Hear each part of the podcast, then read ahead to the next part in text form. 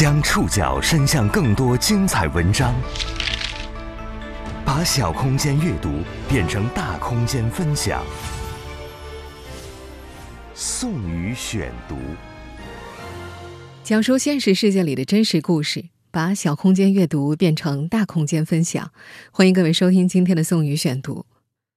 因为中秋节前的一项工作呢挪到了昨天进行，所以昨天的宋宇选读呢是由我的同事戴丽代班的。嗯，而我们节目所有网络渠道的更新呢，也就照惯例暂停了一期。今天这期节目呢，为大家综合了《深燃》《新京报》和《人民日报》的内容，将和大家来说说最新的短视频防沉迷措施。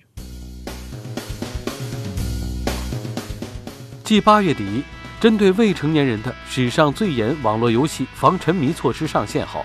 九月中下旬。短视频领域的青少年防沉迷也开始升级。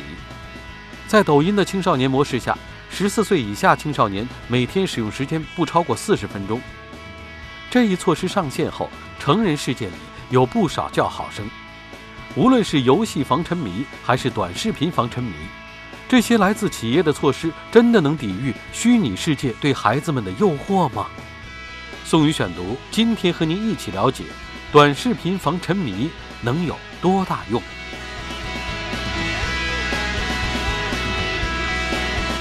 九月十八号，抖音宣布升级青少年防沉迷措施。根据这一升级措施啊，十四岁以下实名认证的用户打开抖音就会自动进入青少年模式。在这个模式之下呢，用户每天只能够使用四十分钟，而且在晚上十点到第二天六点之间呢是没有办法使用的。这一来自企业的自发升级措施正式上线之后，有人把它称为短视频领域的第一条史上最严青少年保护措施。在部分业内人士看来，这项举措呀，对行业意义重大，为整个短视频直播行业起到了示范作用。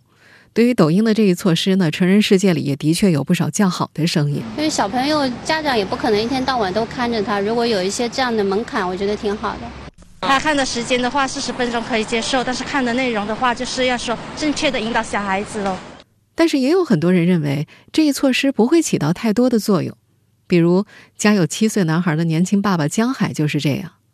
一提到自家儿子对于抖音等短视频 app 的沉迷程度，江海就忍不住叹气。这位年轻爸爸说呀，儿子刚上一年级就迷上抖音了，让他放下手机来吃饭，得到的回复总是“等一下，马上就来”。接着就一直磨蹭，遇到好笑的就咯咯咯咯的傻笑，放学回家刷，晚上睡前刷，吃饭的时候也刷。这位爸爸非常无奈，如果儿子刷牙有这么自觉就好了。抖音的升级举措呢，并不是视频领域对于青少年防沉迷的第一次尝试。早在两年多前，也就是从二零一九年三月份开始，为了防止青少年群体沉迷网络，在国家网信办的指导下，包括短视频在内的各大视频 App 就已经陆续推出了青少年模式。在六一儿童节到来之前，国家网信办统筹指导西瓜视频、全民小视频等十四家短视频平台，以及腾讯视频、爱奇艺等四家网络视频平台，统一上线青少年防沉迷系统。我们现在听到的这段录音呢，出自二零一九年六一儿童节前的央视报道。当时各大视频 App 上线的青少年模式是靠用户自己去选择的。我相信很多成年用户每天在第一次启动我们自己手机里的视频软件的时候，就一定会发现，系统它会弹出一个弹窗提示，这个提示会提醒你是否选择进入青少年模式。如果你选择进入这一模式的话，使用时段和服务功能。就会受到限制，而限制措施呢，就是我们在节目一开始提到的，每天只能够用四十分钟，晚上十点到次日六点之间无法使用，而且只能够访问青少年专属内容池。在各款视频 App 上，用户开通和关闭青少年模式呢，需要输入事先设置好的密码。那么，这种自主选择的青少年模式的限制效果到底怎么样呢？我相信每个人使用手机的人心里应该都有一杆秤。根据共青团中央维护青少年权益部、中国互联网络信息中心发布的《二零二零年全国未成年人互联网使用情况研究报告》，国内未成年人网民达到一点八三亿，互联网普及率达百分之九十四点九，其中未成年人看短视频的比例由2019年的46.2%增长到了2020年的49.3%，占比是稳步上升的。同时，百分之十点六的未成年人网民在工作日收看短视频超过两个小时，在节假日呢，这个比例提升到百分之十九点零。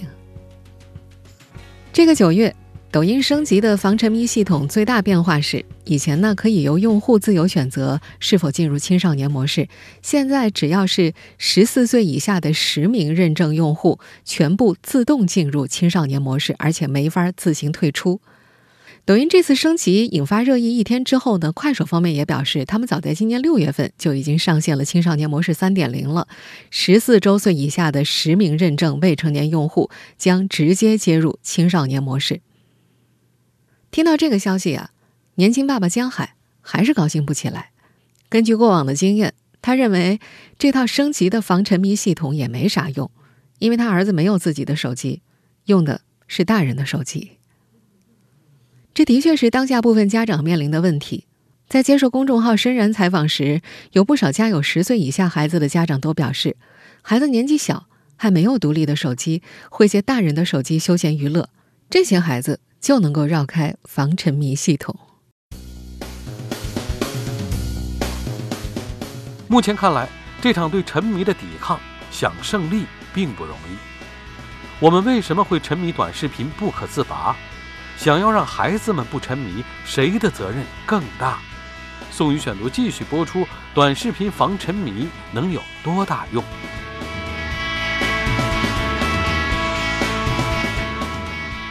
作为一个七岁男孩的爸爸，江海一直忧心儿子沉迷短视频不可自拔。他说，之前暑假的时候，儿子可以抱着手机从早刷到晚，他不想做那种直接没收手机的强势家长。他说自己用委婉的方式尝试过几次，比如在孩子玩的时候旁敲侧击的提醒时间，或是以退为进，告诉他你是小大人了，要学会自我管理，但效果都不理想。家长们最担心的是孩子还没有完全具备独立思考的能力，并且正处于爱模仿的成长时期，容易被短视频上的不良信息影响。有一些就是比较负面的，就像小朋友有时候看的那个。呃，视频它是偏大人化，对小朋友会有一些负面影响的话，我们听到它内容是这样子的，我们都会跟他说不要看这样子的视频。只能说内容参差不齐吧，各种各样的东西都有。知乎上有位网友感叹说，他表弟今年十三岁，上初二，每天看视频里各种豪车、洋房、小姐姐、旅行博主，现在已经天天叫嚷着自己以后要创业做短视频博主了。过往的一些媒体报道也已经多次提及未成年人沉迷短视频的危害。二零一八年有媒体报道，根据家长们反映，自家孩子沉迷抖音，有模仿短视频里的夸张动作，有的对着视频浓妆艳抹扭来扭去，有的加了数十个广告群、兼职群等等，每天乐此不疲地跟各种人互动，甚至还做起了生意，倒卖小玩具。还有家长发现，有孩子被抖音上的所谓朋友诱导下载了某聊天 App，还给陌生人转账。在互联网投诉网站黑猫上搜索关键词“抖音未成年人”，会出现八百多条结果，内容大多和未成年人误充抖币打赏主播有关，数额最高的达到十八万左右。在二零一九年三月份的一则央视报道当中。广州市晴日新生专科门诊的何日辉主任也提到了短视频内容对孩子们潜意识的影响。这些短视频的内容无形中就进入他潜意识去了，啊，会影响到比如说孩子的价值观。那么这个孩子有些沉迷以后的话呢，他往往会影响他的学习的状态，慢慢就会发展为什么学习障碍。那学习障碍发生以后呢，继而会引发这个孩子的压力更大。如果在这个时候，对于老师或者父母的引导有出问题的话，比如说又给他们施压，那么孩子压力就更大，越大，这个孩子越沉，越容易沉迷于这种所谓的的短视频。心理咨询师朱晓辉在接受深然采访的时候也认同这样的判断，他认为信息沉迷对于成人来说都是一个非常大的负担，更不要说未成年人了。他进一步解释。短视频需要经常给大脑兴奋刺激的点，来保证内容有人观看、有传播效应。我们的大脑在看到这些刺激点后的反应，不是休息，而是一种加强的工作状态。这带来的后果是，当一个人真正进入到休息状态时，大脑会出现一种认知错乱，让人难以在学习或者工作这种无法短时间内获取大量刺激点的事物上投入更多的精力。这就导致在学习或者工作的时候，很容易感到焦虑、心烦，甚至走神。既然沉迷短视频有这么多的危害，那么要想让孩子们不沉迷，谁的责任更大一些呢？在一份2020年全国未成年人互联网使用情况研究报告当中，有半数家长给出了他们的答案。这部分家长认为，除了家庭监管之外，互联网企业。完善未成年人上网的保护功能与机制，是降低其上网不良影响的最有效手段。我们在前面也说了，互联网企业并不是没有行动。由国家互联网信息办公室牵头，在国内五十三家短视频平台和直播平台上试点上线的青少年防沉迷系统，已经推出两年多了。这套系统除了会在使用时段、时长、功能等方面对未成年人的上网行为进行规范之外，还对未成年人的浏览内容加以了规范，会对科普类和传统文化类、知识教育类内容加权推荐。在青少年模式之下，消息订阅等社交相关功能都是无法使用的。我们单从互联网企业的青少年模式产品设置来看，他们似乎是对防沉迷下了不少功夫，但是。这套青少年防沉迷系统上线两年多来，主动使用这套系统的青少年只占绝少数。中国青少年研究中心未成年人短视频青少年模式使用研究课题组的调研显示，仅有百分之五十三点三的未成年人使用过青少年模式。根据新华社客户端的问卷调查，有超过七成受访者认为青少年模式没有多大用处，漏洞太多了，太容易钻空子了。而根据去年十一月五号中国青少年研究中心发布的《中小学生短视频使用特点及其保护调查报告》，超过三成未成年人认为青少年模式没用。同时，报告还指出，搞笑类短视频是最受未成年人青睐的，比例近六成；其次是动漫游戏类，而知识教育类仅占三成。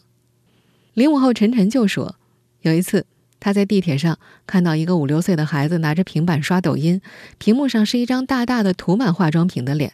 而一旁的家长并没有对孩子所刷的内容有什么意见或者规范。以往由用户自主选择的青少年防沉迷系统，似乎并未在青少年防沉迷上发挥多大功效。那么，升级后的防沉迷系统会有用吗？宋宇选读继续播出，短视频防沉迷能有多大用？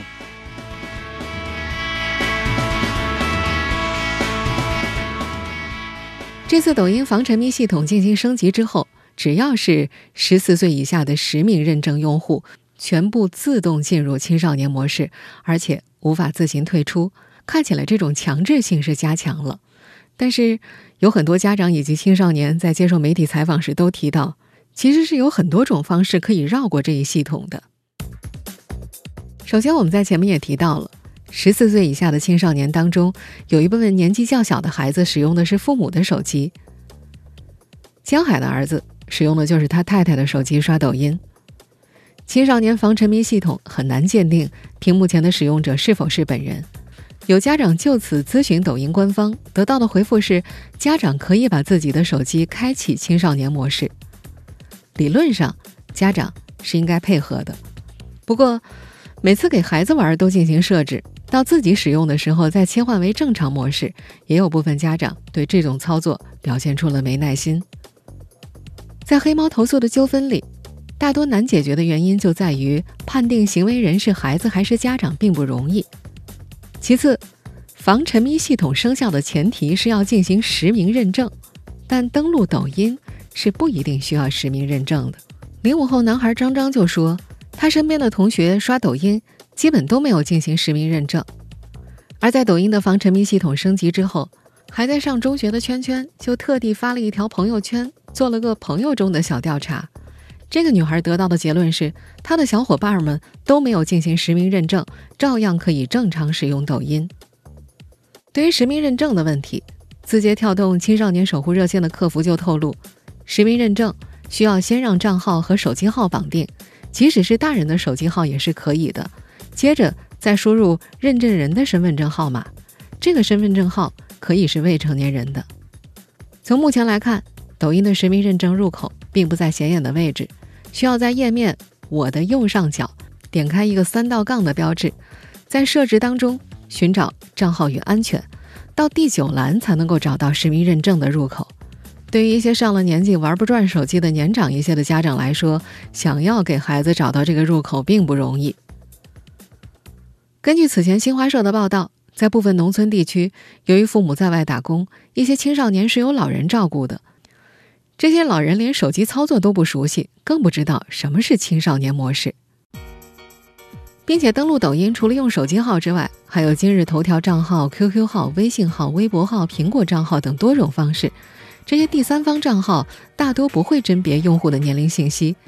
即便是原手机账号进行了实名认证，换其他第三方账号登录，同样可以躲避实名认证。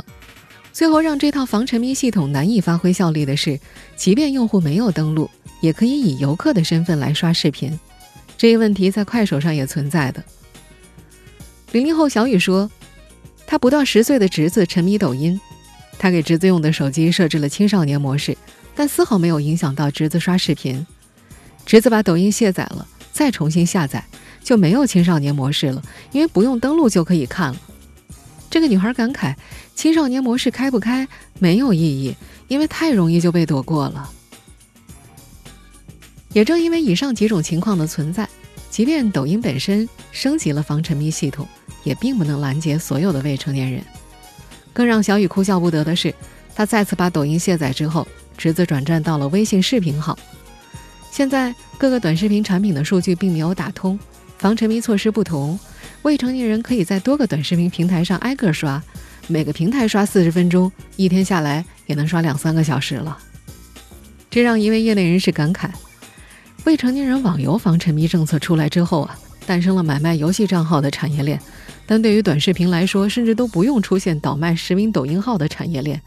因为想找到躲避防沉迷系统的方式太容易了。谈到平台方的限制政策，资深互联网产品经理判官认为，限制时间并不难，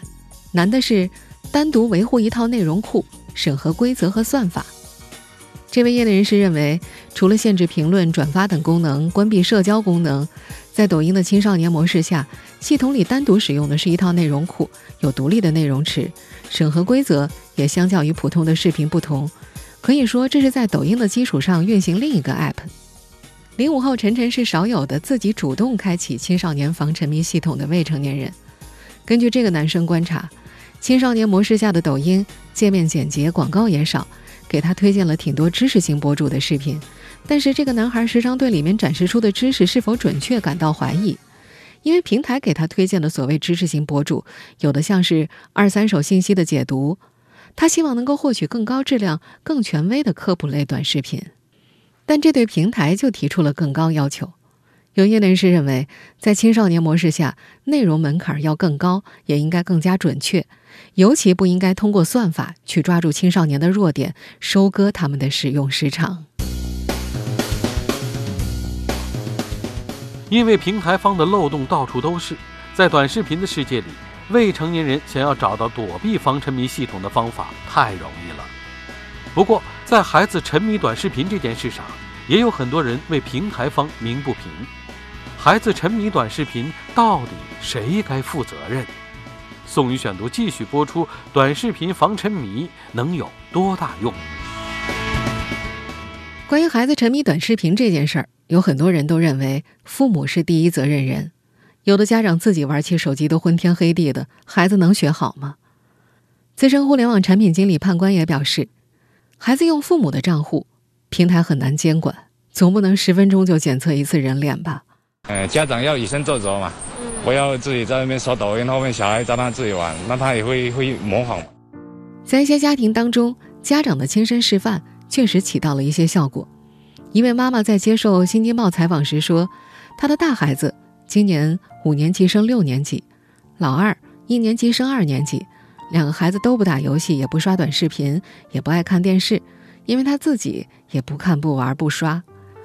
在这位妈妈看来，如果家长控制不住自己，那就比较麻烦了。但在有些家庭，并不是家长以身作则就能够完全影响孩子的。七岁男孩的爸爸江海认同家长要以身作则的观念，不过让他感到无奈的是，虽然他平时很少玩手机，大多数时间会用来看书，可儿子还是被短视频给迷住了。家有十岁女儿的老于认为，这和手机的普及率以及家长不能时时刻刻监管有一定关联。这位爸爸觉得没有办法完全避免孩子使用手机，平常孩子上课没有多少时间玩，